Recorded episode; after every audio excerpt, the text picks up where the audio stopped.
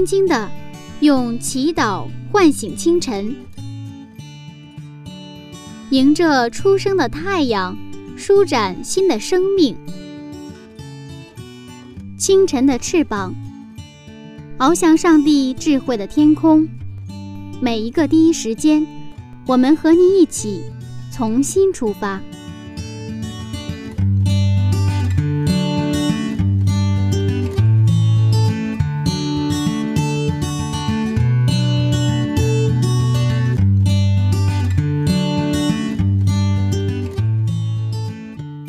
时间与上帝相遇，精彩人生从上帝开始。各位听众朋友，早上平安，欢迎收听希望之声福音广播电台，这里是清晨的翅膀灵修栏目，我是您的好朋友柚子。大家过得好吗？是不是有很多的感触呢？别着急。在以后的日子里呀，我们慢慢聊。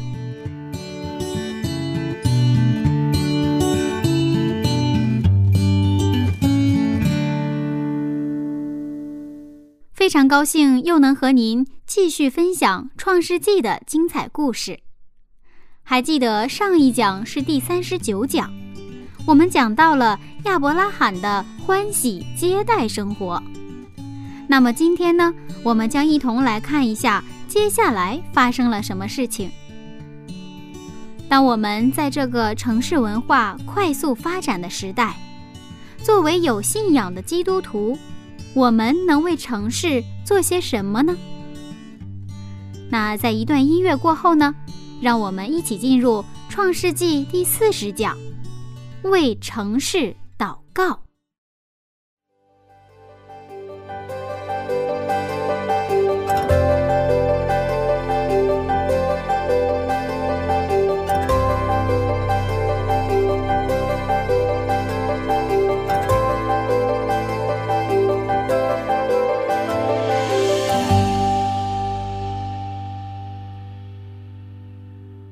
乔牧师你好，你好。呃，今天我们要分享的是啊，这个亚伯拉罕他为城市而祷告。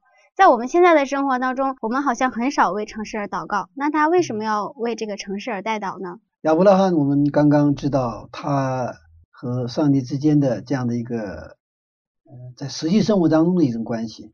他的日常生活是一个款待客旅的生活。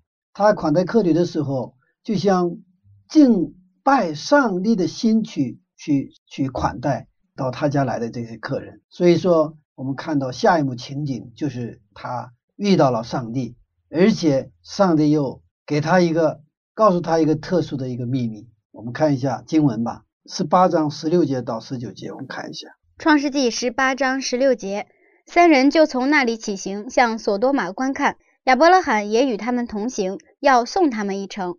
亚伯拉罕不仅是。盛情款待他们是吧？而且还要送他们一程，这个就可以说已经仁至义尽了啊。是的，就是我们觉得已经款待了，已经很不错了。而且还有，这些不是青年人、老人嘛？九十多岁、快一百岁的老人，还送他们一程。嗯啊，所以他这个一个结果呢，我们看到上帝在可他怎么说？好十七节，耶和华说：“我所要做的事，岂可瞒着亚伯拉罕呢？亚伯拉罕必要成为强大的国，地上的万国都必因他得福。”我眷顾他，为要叫他吩咐他的众子和他的眷属遵守我的道，秉公行义，使我所应许的亚伯拉罕的话都成就了。这里为什么上帝要把毁灭索多玛这么重大的事情跟他说呢？我想这应该是一个比较嗯机密的事情，如果他不说也是完全可以的。其实的话，他这个过路到了亚伯拉罕的家里，完全可以不说。嗯，但是呢。他就突然就冒出来一句：“我所要做的事，岂可瞒着亚伯拉罕呢？”啊，就是说，也是不问自己就说出来了，是吧？其实我在这看到，通过这样的一个接触，就是说他一个在日常生活当中这样的一个款待客旅的这样的一个接触点，其实上帝不能不说了。为什么？因为他认定亚伯拉罕是谁呀？是他的朋友。他所最信任的朋友，所以说我们一般见到我们的真的要好的朋友的时候，本来没有计划要说出来的事情要说出来，甚至有些自己的隐私啊，本来自己要想好了，我绝对不会说的，跟任何人都不要说的。但是更是要更是好朋友啊，聊聊天，聊聊聊聊，说出来了啊。我想不能说把他呃就是同等看待，但是呢，啊，我们看到我们上帝的这个心情，他是在亚伯拉罕面前，他是愿意完全的敞开自己的心扉，就什么都不想隐瞒，所以他把去这个索多玛的真正要去做的这个目的，就告诉了这个亚伯拉罕。我们看诗篇的二十五篇的第十四节。诗篇二十五篇十四节：耶和华与敬畏他的人亲密，他必将自己的约指示他们。你看，耶和华与敬畏他的人亲密，这个亲密是跟什么人亲密啊？跟敬畏他的人。这个好像有条件是吧？如果是不敬畏他，上帝不亲密；敬畏他的话，上帝就亲密。这是我们人的理解。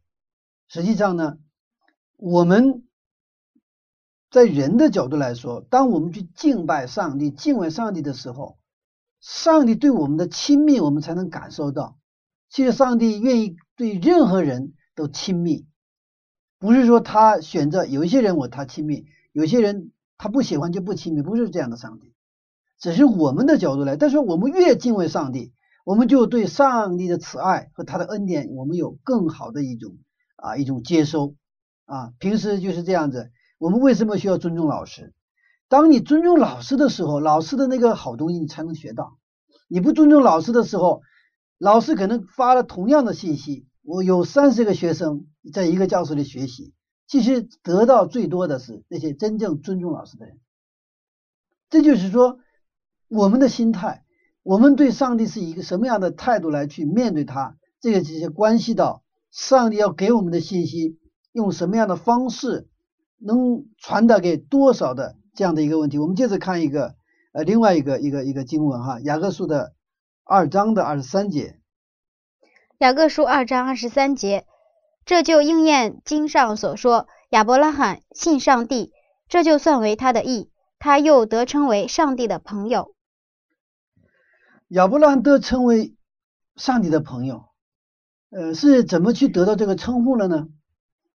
是他在教堂里边过一个很虔诚的一个生活呢，还是在他日常生活当中，在普普通通的可能我们习以为常的生活当中，他过得一样的去去敬拜上帝的生活呢？我们今天的这个故事当中，我们看到，他是在他的日常生活当中，在他的家里，是吧？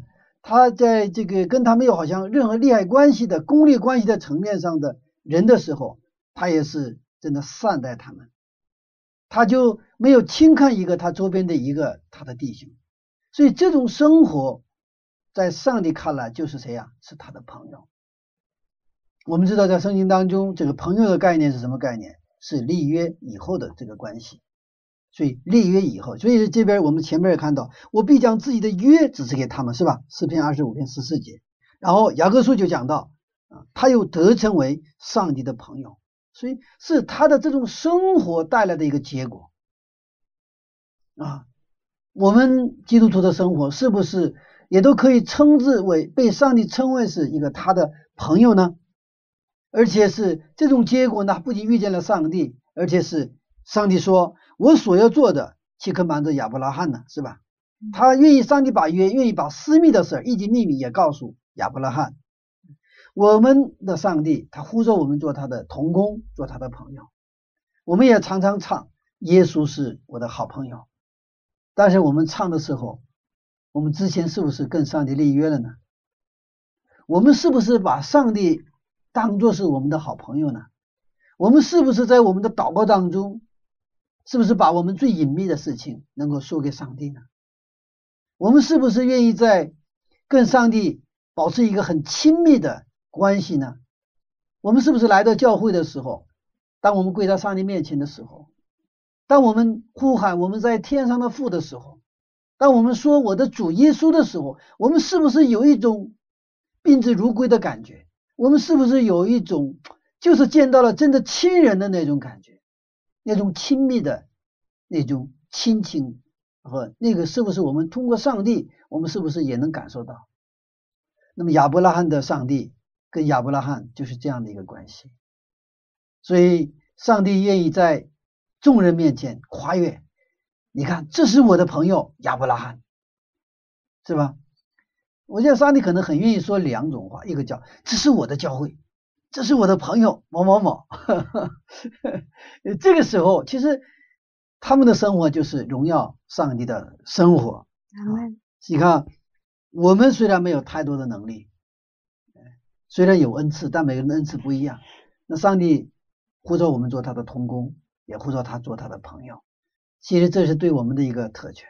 嗯，您提到这个童工啊，嗯，教会里都有很多童工，也会经常办一些童工会。嗯，但是我在想，呃，上帝的童工是不是只有少数的那几个人，还是我们都可以成为上帝的童工？现在的现实是少数人，我们的教会的现实是我们的童工不多啊，少数人是跟上帝同工，可能是应该是一多半的人。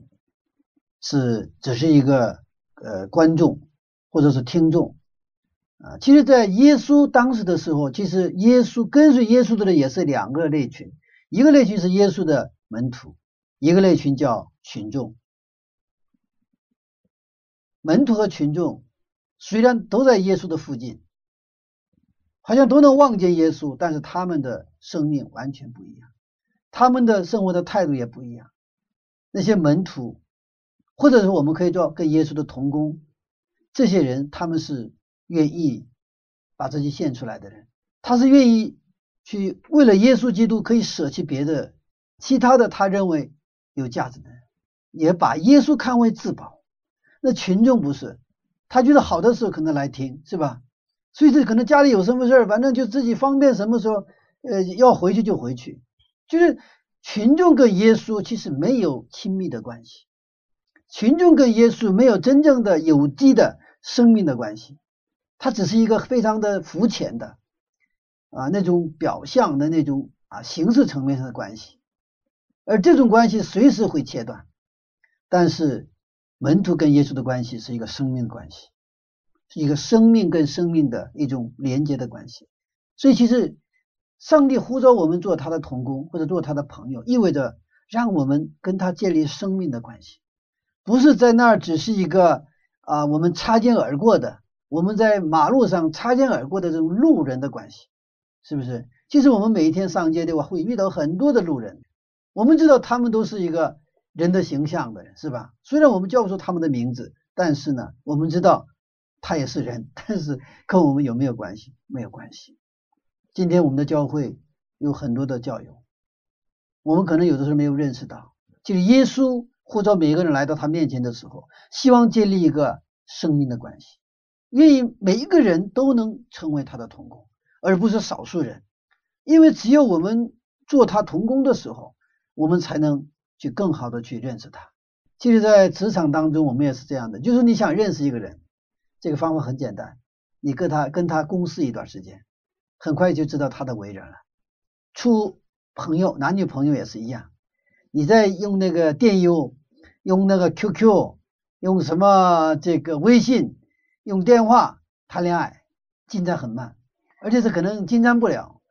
他就是在一个地方一起生活，一起交流，啊，一起最好是一起工作，一起工作。如果一起工作的时候，很多那种你的一种人品、你的品格、你的习惯。你的很多细节就是暴露无遗，是不是？如果我们隔着一个啊一个一个一个一个虚拟空间里边，我们把我我最好的声音，把最好的内容信息传达给对方，完了对方也是老是把自己最好的想象投影给对方，是不是？其实两个人不仅是这个空间是虚拟的，其实对方把自己也变成了虚拟的两个对象，在那里互相在谈恋爱，这个不是谈恋爱了，是吧？你谈了半天，那是虚拟的，彼此都是虚拟的，所以我们还要回到我们的现实当中。那么，什么叫现实？就是我们真的是在一个地方一起工作、一起交流，这样的时候，我们就很快就认识他。所以，上帝呼召我们作为他的同工，就是给我们的一个很大的祝福。为什么？通过跟上帝同工，我们就很快的认识上帝，认识上帝。那么，认识上帝意味着什么？我们在耶稣基督里，我们不断的成长啊，不是说上帝啊，就是没有为他打工的，是吧？嗯，然后上帝没有办法，所以必须还需要你，必须说这个没有你不行啊。上帝是需要我，但是上帝需要我的层面不是我们所想的，我们做的那些事情。上帝需要我们是需要我们我们本身，就像父母需要儿女一样。对父母来说，这个儿女不能没有。这个不能没有，并不意味着什么，儿女必须要儿女去干这个干那个，对不对啊？而是说，因为上父母爱子女，就是需要儿女本身。我们的上帝对我们也是一样，所以我们做工，我们在教会里做工，或者说我在职场里服侍，或者说我们为上帝做这个做那个，哈，这个为这个字啊，为上帝做这个事情，其实最后是不要取消这个位置。上帝其实并不需要你为他做什么，有你就够了。上帝来说。但是我们通过这样的一起做工，一起生活，我们越来越接近啊，我们上帝的品格、上帝的生活。而这种我们认识上帝的过程本身，也是我们自己不断的成长的过程。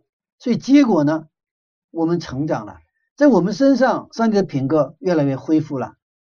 那么我们的上帝呢，他也是越来欣喜的看到，就像子女啊成长。看着子女成长，父母非常开心一样。我的儿子现在到了青春期了，就这两年，突然个子猛窜起来，是不是？哦，就是好像睡一个晚上起来啊，不一样了，是吧？出差几天回来了，这孩子又长个了，那父母很开心的，是不是？我想我们的上帝对我们也是一样啊，也是一样。你看，我们继续，你看，我们还是那个前面已经。分享过的那个经文十七节，耶和华说：“我要所做的，岂可瞒着亚伯拉罕呢？”我们祷告的时候说：“愿我们上帝的旨意行在地上，如同行在天上。”何为他的旨意？你不不明白上帝旨意的时候，就出现一些荒唐的事情。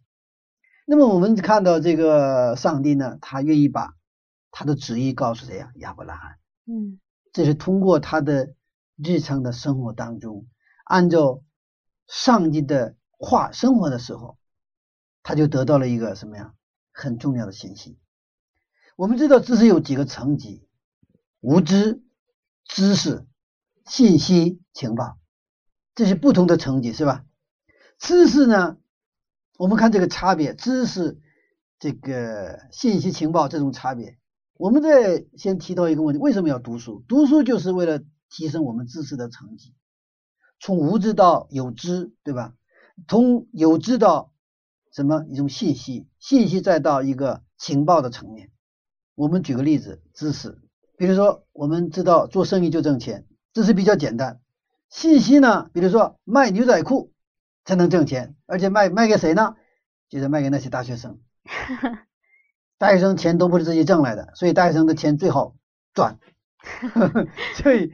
呃，我有个朋友做这个牛仔裤生意的，嗯，他的生意他是做很多专门针对这个大学生，而且他也不用其他的销售员，他在这个大学生的班级里，他找一个兼职的啊，这个这种啊销售员，然后他给自己的班或自己的年级就卖。我当时我得到的一个一个这个应该算信息还是知识，我我搞不清哈。对我来说是一个不是知识信息了，为什么？我原来以为可能。一一个人有一条牛仔裤哈，后来我听他说呀，不止一一件牛仔裤。他说一个大学生最起码有是三件以上的牛仔裤。哦，是吗？当时我就目瞪口呆，因为我过去从来不知道这个，对我来说是一个信息或者是情报级的哈。那个知识比较简单，信息呢比知识要具体。那我们再看情报这个层面的，知道什么牌子的牛仔裤抢手，这就是情报。这个时候你不是真正专业的人搞不清楚。我们可能我听了那个啊做生意的朋友说，那个呃给大学生卖牛仔裤挺挣钱，但是呢他还没告诉我一个他是卖什么牌子的，什么牌子这些大学生认。和还有一个可能更高的情报是，那将来什么牌子的现在可能还没有在市面上，但是呢将来什么牌子的这个牛仔裤呢啊更能去让这些大学生抢手，这个是就是真正的情报了。所以说，这种只是靠知识是挣挣不了钱的。真正挣钱的人是掌握什么呀？情报的人啊。你要只掌握情报，你需要学习的。我看前面说的，为什么要学习？学习是学习是不断的，我们把我们的知识成绩呢是提高，一步一步提高。知识成绩越高，到达的人越少。其实生意来自信息的不对称。什么叫做信息的不对称呢？我举个例子啊，比如说现在可能都已经信息对称已经破坏了，这个不对称。现在是信息越来越对称了。过去的话啊，比如说咱们东北，对吧？嗯。还有广州，一个啊一个，比如说一个呃还是牛仔裤吧哈，还是牛仔裤。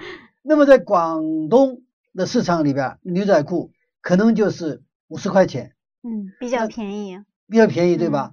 那个在这个东北的市场，他卖五百块钱。哇！他有一个，但是东北的人觉得五百块完了，使劲砍，砍到三百，哇！我买的便宜的牛仔裤了。他他不知道，在到广东这个五十块就能买下来，他不知道这个叫信息对不对称？不对称。嗯。也就是说，这个卖卖的这个人的信息和买的人的信息之间有没有不对称嘛？对吧？买就是这个卖的人，他知道广东信息，他是五十块钱；买的人，他现在知道的信息是五百块钱，对吗？嗯，这就是五十对五百，这个这个信息是不对称的。也就是说，他不了解，不了解。那就做这化妆品吧，因为我做些做过化妆品生意。化妆品那个那个一般咱们卖二百三百甚至四五百的那个东西，在工厂里边那个里边不不包括这个包装啊，里边的那个膏啊就就几块钱。后来我这个呃知道之后，特别是我们那个公司的人知道这个之后，那些女女员工她不愿意买化妆品，她觉得去要她，因为她知道这个信息的不对称。嗯，当然是通过包装啊、广告啊，还有那个流通环节里边的那个那种每个环节都得需要这个利益嘛，是吧？这样的他可能到了消费者手里的话，是真的到二百、三百甚至更贵哈。但是我们一般不考虑那个流通环节，他只考虑这个这个本身哈。所以这个信息的不对称，呃，我们生活当中到处都有。其实我们信主不信主，我们认识上帝和不认识上帝，这里边也有什么信息的不对称。所以什么样的传道人是最好的传道人呢？最成功的传道人呢？他认识上帝的人，知道吗？认识上帝是对上帝的信息他掌握的多，对不对啊？他知道关于上帝的那个不仅是信息了，情报了，对不对啊？那有的人是连知识程度都没有达到，他这个落差越大，那么作为传道人在中间嘛，对不对啊？他能够很好的把上帝的这个信息和情报传给谁呀？传给这些知识层面的或无知层面的人，但是自己很无知啊，自己也不认识上帝，但自己的角色在那做传道人，你没法卖，知道吧？因为这个信息不存在不对称，所以你弄了半天吧，你你没有差价。你 你你赚不了，知道吗？你你没有喜乐，这个是表现在传道人的生活当中，你没有喜乐，为什么？你不认识上帝，你没有关于上帝的信息啊，关于上帝的情报这个东西。嗯啊，你跟你的信息水，你的信息的程度，你跟这个呃教友是一样的层层次，或者甚至还不如教友，那你怎么做生意？做不了的啊，因为因为实际上是传道人是做什么的？传道人是在销售天国的人，对吗？嗯。啊，销售天国的人，那你销售天国的话，你得知道上天国的啊信息哈。所以，那么我们对永生的信息，我们是否也是不对称？其实我们跟上帝之间啊，就是我们真的一个为什么要我们要认识上帝，需要学习，需要经历，需要啊一个过程，就是我们通过这样的过程，我们的信息越来越怎么样，越来越对称。你格林多前书十三章所讲的那个，到刚开始我们知道的有限，对不对呀？刚开始我们好像隔着一个一个纱布去看，模模糊糊。那么，但是总有一天我们全知道，总有一天我们就揭开那个纱子，直接面对面上帝，认识上帝。那个时候就不存在信息不对称了，知道吗？嗯。啊，这个是 也是我们的一个一个一个一个生活上的原理了哈。那说到这个信息不对称啊，我突然想到一个情况，就是很多人他们觉得这个对上帝的认识程度好像是跟文化程度有关系。比如说很多啊农村人，他们就会觉得啊我文化程度比较低，我我我不懂得那么多关于上帝的啊。很多城市人就会觉得啊我文化程度比较高我知道的比较多。那这个对上帝的认识跟我们的文化程度到底有没有关系？啊，应该说有关系，但这种关系不是那种啊成正比的关系，就是它应该严格意义上说跟什么有关系呢？跟你的谦卑与否有关系。也就是说，呃，一般知识高的人，就是真正有文化、有真正有知识的人，其实谦卑的，这是我们一般的误解啊。有文化就是学学问很高的人很骄傲，那个都是巴拉科技的，那是属于巴拉科技的。真正是。学问到家的人是很谦卑的，因为你学问越多，你越知道你知道的少，这是成反比嘛，是吧？其实有的时候我们什么都不知道的人反而是很骄傲，你知道吗？所以这个层面上，你的知识我越多，你的文化越高，认识上帝越容易。但是呢，我刚才说了嘛，那办了科技的人，那看起来好像读了很多书，但是其实其实啥都没有，里边是那就是这个不是一瓶水，是半瓶水灌的，知道吗？那这样的时候，他很骄傲，他老是那个显示他的学问有多高，是这样，这个是不好的。嗯，那么那些就是教育程度低，其实并不代表他谦卑。但是呢，教育程度低的时候，他也容易谦卑。所以说，其实不是在教育程度高低，这不是最绝对的。但是就是说，最重要是你是不是心灵谦卑。你心灵谦卑的人才容易什么认识上帝，或者说你那个杯子是不是空的？你杯子不空的话，装不了，是这样的一个呃原理啊。所以我们在上帝面前，不是拿我们的学问或我们的知识，我们来接近上帝，是我们是凭着谦卑的心，我们是靠近上帝。嗯，所以耶稣在地上的时候，他向我们展示的一个形象，很重要的一个特点，就是他的谦卑柔和，谦卑柔和，我们把他称之为叫温柔的人，温柔的人啊。嗯，所以你看亚伯拉罕，他很谦卑，对吗？他虽然是这么腰缠万贯，而且是德高望重，但是当他三个这个这个客这个客旅走过他们家的时候，他就是跑过去，匍匐在地，很谦卑啊，把他们抬起来，把他们就是呃，就像这这个对待上帝一样去对待他们，是不是？就是足够看见亚伯拉罕的那种人格的力量。我觉得非常的高大。当他能够跪下来的时候，当他真的匍匐在地的时候，当他能够去尊重别人的时候，我们看到亚伯拉罕的人格是就像一座巨山一样，在那儿真的是挺立，是不是？其实我们基督徒应该是这样的一种品格。那样的时候，其实我们有魅力，不是在那儿故作那种敬谦、故作谦卑，不是的。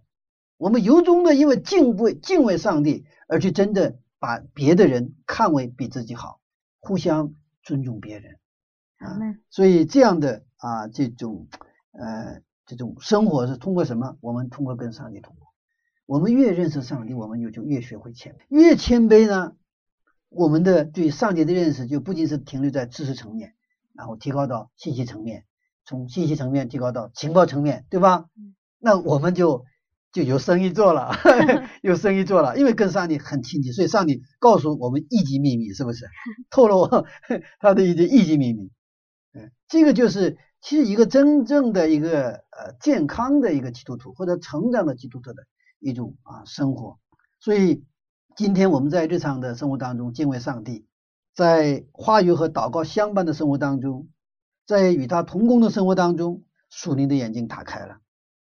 就会像亚伯拉罕一样，知道所要行、所要做的。亚伯拉罕就知道嘛，这个上帝要做什么，是不是？用今天的话说，我们知道上帝的旨意是什么。当我们面临一个重大抉择或重大这种啊一种啊要要行动之前，我们恳切的祷告上帝。我们想知道，在这个事情上，上帝他的旨意、他的计划是什么？我们要知道，上帝在我们的身上，他的计划是什么？这个这个上帝在我们上的计划，他不是知识，他是可能是信息或者情报，对不对啊？那跟上帝越亲近，这个就越容易啊，就是成为我们的所有。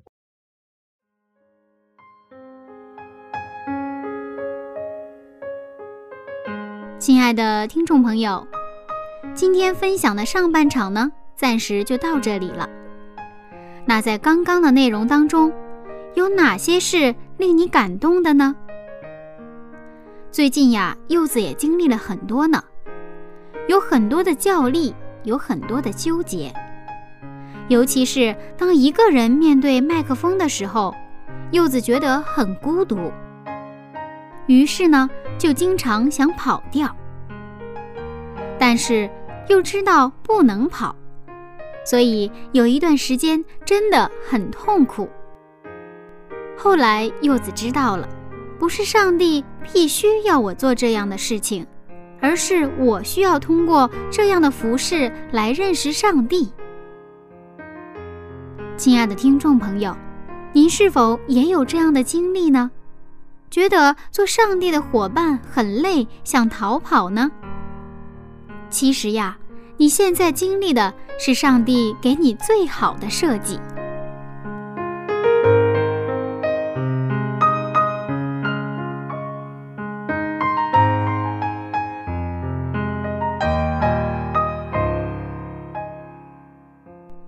好了，让我们一起来听一段音乐吧，《与你同行》。来自赞美之泉音乐施工，音乐之后记得回来哦。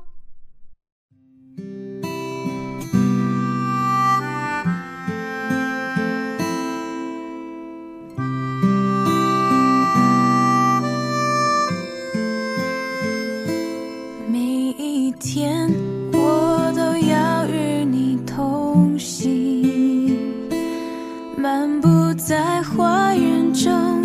手牵手，彼此交心。你了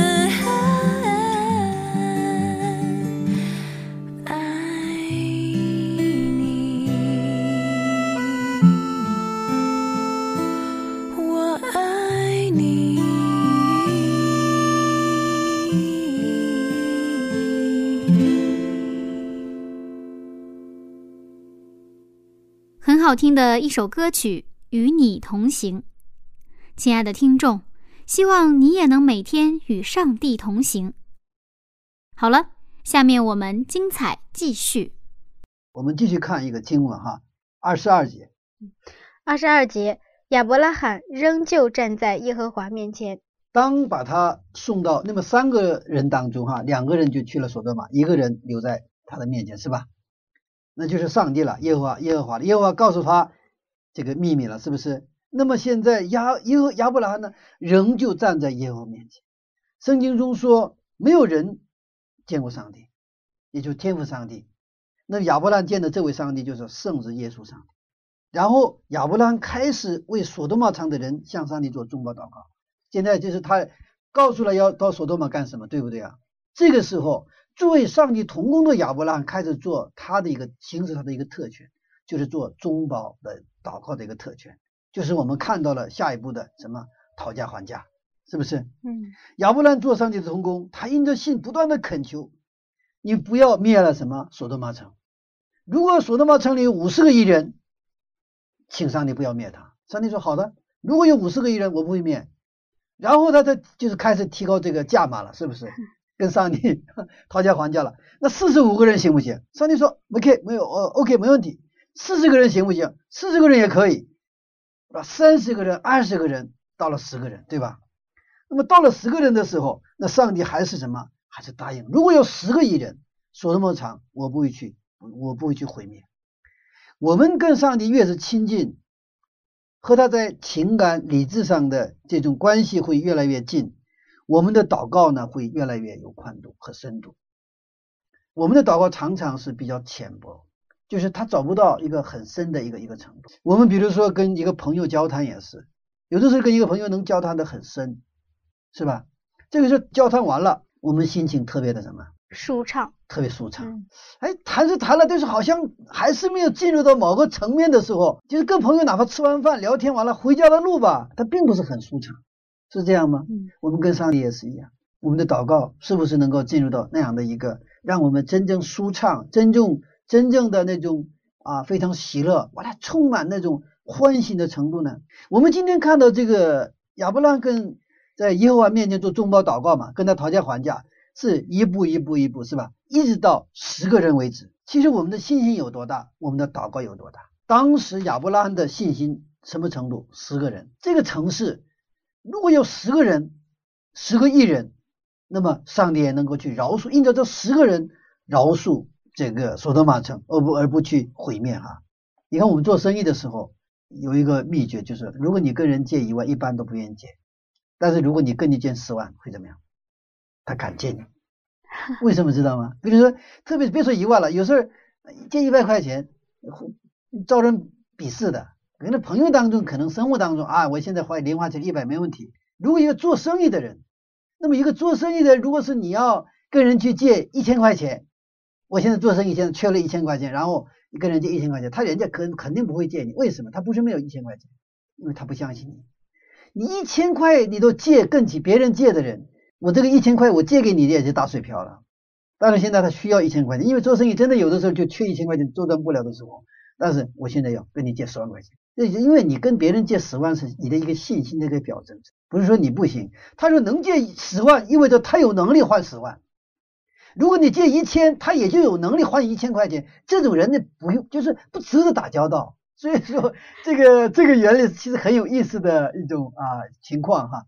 其实我们跟上帝这也是我们的信心有多大，其实我们的祷告其实深度越越越越越是有有多深啊。我们上帝真的在我们的生命当中，他愿意看到我们的有信心的祷，不是只是按照自己的水平去祷告，而是凭着信心祷告。我们在个人的信仰生活，还是在教会的这种啊这种生活当中。我们是经常我们去做中保祷告是吧？为别人祷告，也为教会祷告。但是我们的信心的祷告的程度确实不一，确实不一样。呃，我自己也是经常能感受到，我的祷告常常是信心不是很大。特别是为什么我感到这信不大呢？比如说为某件事做祷告了嘛，然后呢，后来看到这个事儿成就了，是不是？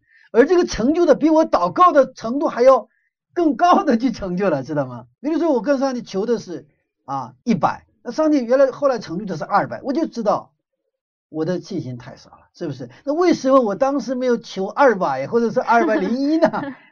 有点这个啊，这个那种啊呃感觉到哈，就是说上帝是愿意丰丰富富的要给我们，但是我们就是我们的信心太小啊，所以我们今天看到亚伯拉罕是真真的有信心的祷告，他可以跟耶和华上帝面对面对不对啊？一对一的，然后跟他就讨价还价。一直讨价还价。我们都觉得，哇，你亚伯拉罕有点太过分了吧？哈，你是不是怎么样？这上帝已经够够意思了吧？你怎么还要继续跟他讨价还价？但是呢，我们最后看到他最后还是十个人的时候，他没有继续往下讨价还价。那十一个人以后，上帝答应了，十个人也是不会灭掉。那他他没有做到，上帝五个人行不行？然后最后说一个人行不行？就哪怕是为了一个人，我们的上帝也不会灭掉这个索多玛城。但是我们后来细细的看到，在二十二章的时候，创世纪二十二章的时候，上帝跟他要他的独生子以撒。那个时候亚伯拉罕的信心已经成长了，嗯，独生子我也能够献出来，因为相信他的上帝是什么上帝啊？给生命的上帝，他可以把生命拿走，但是还可以再给，也就是说，他发现了复活的上帝。阿门。啊，这是我们在圣经当中第一次看到这个复活的上帝的这样的一个概念。所以亚伯兰的信仰是什么呢？是不断一个成长的信仰，是不断的一步一步从无知到知识，知识到信息，信息到情报，是吧？一步一步往上一个就是升级的一种信仰。因为我们的信仰也能像亚伯拉一样，也是不断的成长，一步一步啊，不是一步登天，而是有一个过程，有一个过程。所以上帝呢，最后还是灭是灭了，但是他告告诉他这个信息了，是不是？因为那个城里还有谁呀？亚伯兰的侄子罗德，罗德哈，罗德哈，嗯，我们啊看雅各书哈五章十六节，我看我们看这个中保祷告的这种重要性哈。雅各书五章十六节，所以你们要彼此认罪，互相代求，使你们可以得医治。一人祈祷所发的力量是大有功效的。我们继续看约翰一书五章十四节。约翰一书五章十四节，我们若照他的旨意求什么，他就听我们。今天你看，上帝去那个索多玛，是查看后是要审判，是要毁灭还是拯救呢？上帝是上帝的真正的想法是去要拯救还是要毁灭？拯救吗？拯救，拯救。但是看看起来不是，好像看起来吧，他是要毁灭。其实上帝真正的旨意是要去拯救那个索多玛城里的人。但是他需要有人为他做中保祷告。其实为什么说我们要按照上帝的旨意求什么，他就听我们。其实为什么上帝一而再再而三的去，就是给这个呃亚伯听亚伯拉罕的，因为那个就是谁的旨意啊？上帝的旨意。嗯，上帝希望那个城不毁灭，所以亚伯拉罕现在跟他讨价还价，实际上他的想法跟谁的想法一样？亚伯拉罕的想法跟上帝的想法是一样的。那可不可以理解成，上帝把这个机密事件告诉亚伯拉罕，其实也是希望他能为他代求？是啊，嗯，这个实际上我们这样的童工哈，这样的跟上帝的中保祷告，我们其实我们的心灵在成长。上帝真真正关心的不在数量，上帝关心的是我们是不是在他里边成长啊，在那里边成长。所以其实我们的祷告啊，这个按照上帝的想法求很简单，我们只要知道上帝的想法，我们就能够。为为那种方式来求，比如说，上帝是愿意所有的人都蒙福，对不对啊？那我们就是为别人做祝福祷告，这个祷告是肯定要成就的。完了，圣经当中还提到，比如说有一个敌人、恶人，老是来就是欺负你的，老是让你去不得好受的一个人，那上帝的旨意是还是祝福他，对吗？那你就按照他的，你的心里是不愿意祝福他，你想咒住他，对吧？但是你顺服上帝旨意，说上帝啊，我按照你的旨意来去祝福他。那圣经是意思这样的：如果你祝福的祝福哈，你为恶人祝福，对不对啊？嗯。做中保的祷告，这个他接受不了这个祝福的时候，这个祝福会回到你这里来。哇！你中保祷告，他也可能你为别人祷告，那有的人是他蒙福，有的人是他他本身他没有这个接受福气的这个条件的时候，不是那种一种一种一种呃状态的时候，那个祝福就像球扔到那儿弹回来了，弹到哪里啊？弹到你这里来。所以为别人做中保祷告，最后蒙福的是你，而且是大大的蒙福，这是圣经的原理。所以说，我们说上帝，我们不大概不跟上帝讲道理。你说让我们去祝福别人，我们就祝福，不管他是我认为值得祝福的，还是我认为得值得咒诅的，但上帝的旨意是都要祝福所有的人。我们的上帝是爱的上帝，我们常常因为误解上帝的品格，所以我们就按照我们的想法去做。而这种生活，其实，在信仰里边，我们得不到成。我们看到亚伯拉罕，虽然他所知的目前还是有限，他的信仰的成长还是在过程当中。但是，我们看到每一次我们看到亚伯拉罕的出现，每一次他都有进步，每一次他都不一样嗯。虽然他不是完美的，是吧？所以我们从这儿真的看到啊，这个呃，上帝跟亚伯拉的这个很亲密的关系。虽然有一点遗憾哈，那十个人如果是五个人或一个人该多好哈啊！但是如果那个时候已经达到的话，可能下一步二十二章那个献以撒的这个故事可能不是那么啊特呃这个不是特别的啊精彩。那么现在的城市人口已经超过农村，城市很方便，物质生活发达，完了是城市里呢警察多，但是犯罪也多，是吧？特别是夜晚，城市也是力量的集散地。我们看看力量跟价值的关系，金钱、知识、权力都是力量，长得好看不好看也是力量。现在就长得好看叫美女经济 美丽经济，啊，美丽经济。嗯但是我们要有方向的使用力量。价值是价值是什么？价值是对这个力量的什么呢？责任和方向。没有责任的力量是危险的。核弹有有没有力量？有力量。但是核弹如果没有责任和方向，那就太危险了。其实这些城市文明所带来的力量，原来的价值和力量是平衡的，现在有点失衡了。这就是为什么城市里有那么多的犯罪啊。当价值不能驾驭力量的时候，就出现很多的问题。康德的形而上学就是把物质和什么精神分开。原本物质和精神是统一的，但现在是物质控制着这个精神，精神文明是弱势，力量是物质层面的东西，价值是精神层面的东西。所以所谓信仰，但是现在有点像空气一样，有点虚乎乎的，它不实际。我们教会所讲的东西不能落地。和生活没有什么太多的关系，和我们的痛苦泪水没有关系。其实宗教或者信仰它提供价值方向的，是祝福我们的东西。其实当我们有很好的信仰的时候，物质物质越丰富好不好？物质越丰富越好。好。所以你看这个亚伯拉罕的物质很丰富，但是他有跟他的物质相匹配的什么？他的信仰系统。但是如果你的信仰系统没有确立起来，物质越丰富好不好？也就是说，你的力量来驾驭价值的时候，当价值变为力量的一个奴仆的时候，你的世界糟透了。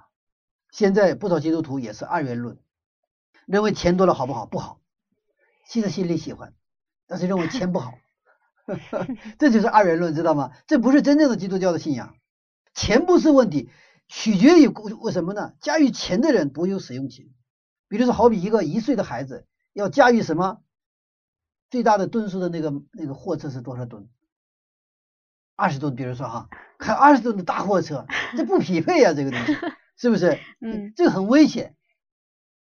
小孩好不好，或者好不好都好，但是这个是不匹配的。嗯，上帝平衡价值和力量，我们信上帝是一种智慧，是系统的接近物质的精神，物质和精神，就是我们的信仰是系统的去啊接近什么呢？物质和精神。系统是这两个都有的东西，叫系统。比如说一个电脑，它有硬件、软件，这叫系统。只有软件不成，只有硬件也不成，它需要硬件、软件都需要。我们常常说这个是属实的，那个是属实的，我们还特爱这个属实。然后这个世界又觉得我们迷信，我们说我们他们属实，其实这个也需要平衡，需要匹配，这叫系统的接近。我们要为城市祷告，因为城市文明带来的力量和价值是不匹配的，它是失衡的。所以我们的价值、我们的教会、我们的信仰为城市应该提供价值，而这提供的价值能够跟这个城市文明所带来的力量是一个什么？它能够是平衡的，能够制衡的。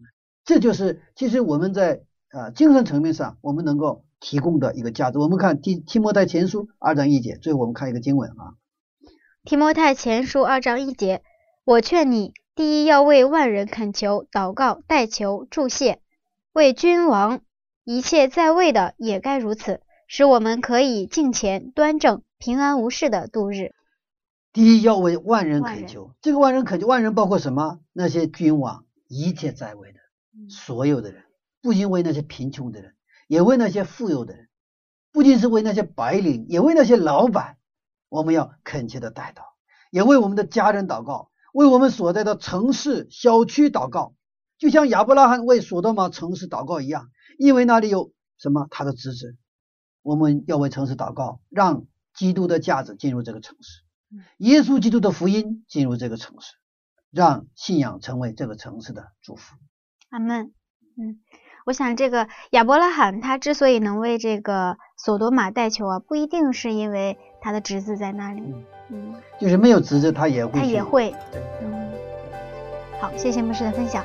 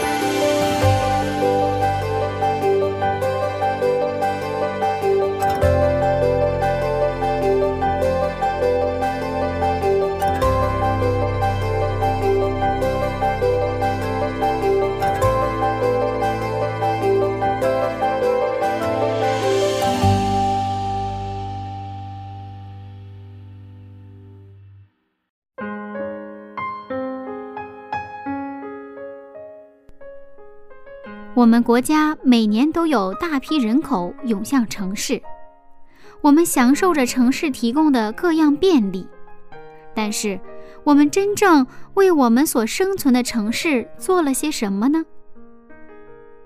听了今天的内容呀，柚子觉得很惭愧，好像自己从来都没有为这个生活的城市祷告过，总是在挑剔马路拥挤啊。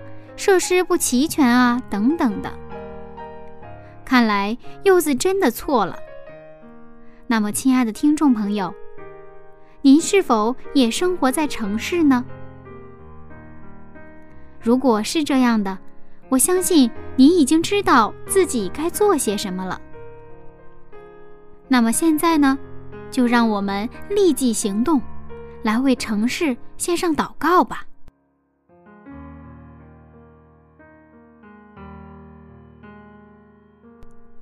亲爱的天父，孩子们真的错了，因为我们只知道从身边的环境中去索取，却没有为所生存的环境献上祷告。父啊，恳求您帮助我们，能像亚伯拉罕一样为万人代求，我们的家人、同学、同事、弟兄姐妹。求您在今天就给我这样的力量，并让带球成为我的习惯。奉耶稣基督的名祈求，阿门。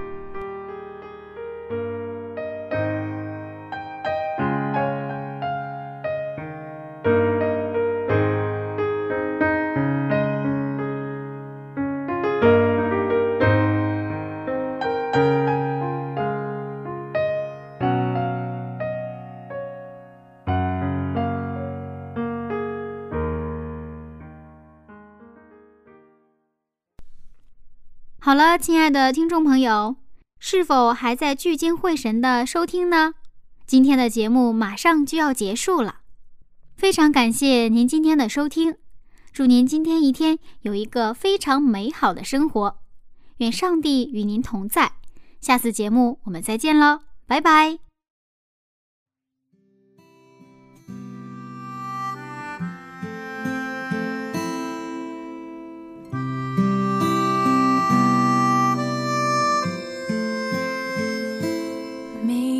天我都要与你同行漫步在花园中手牵手彼此交心。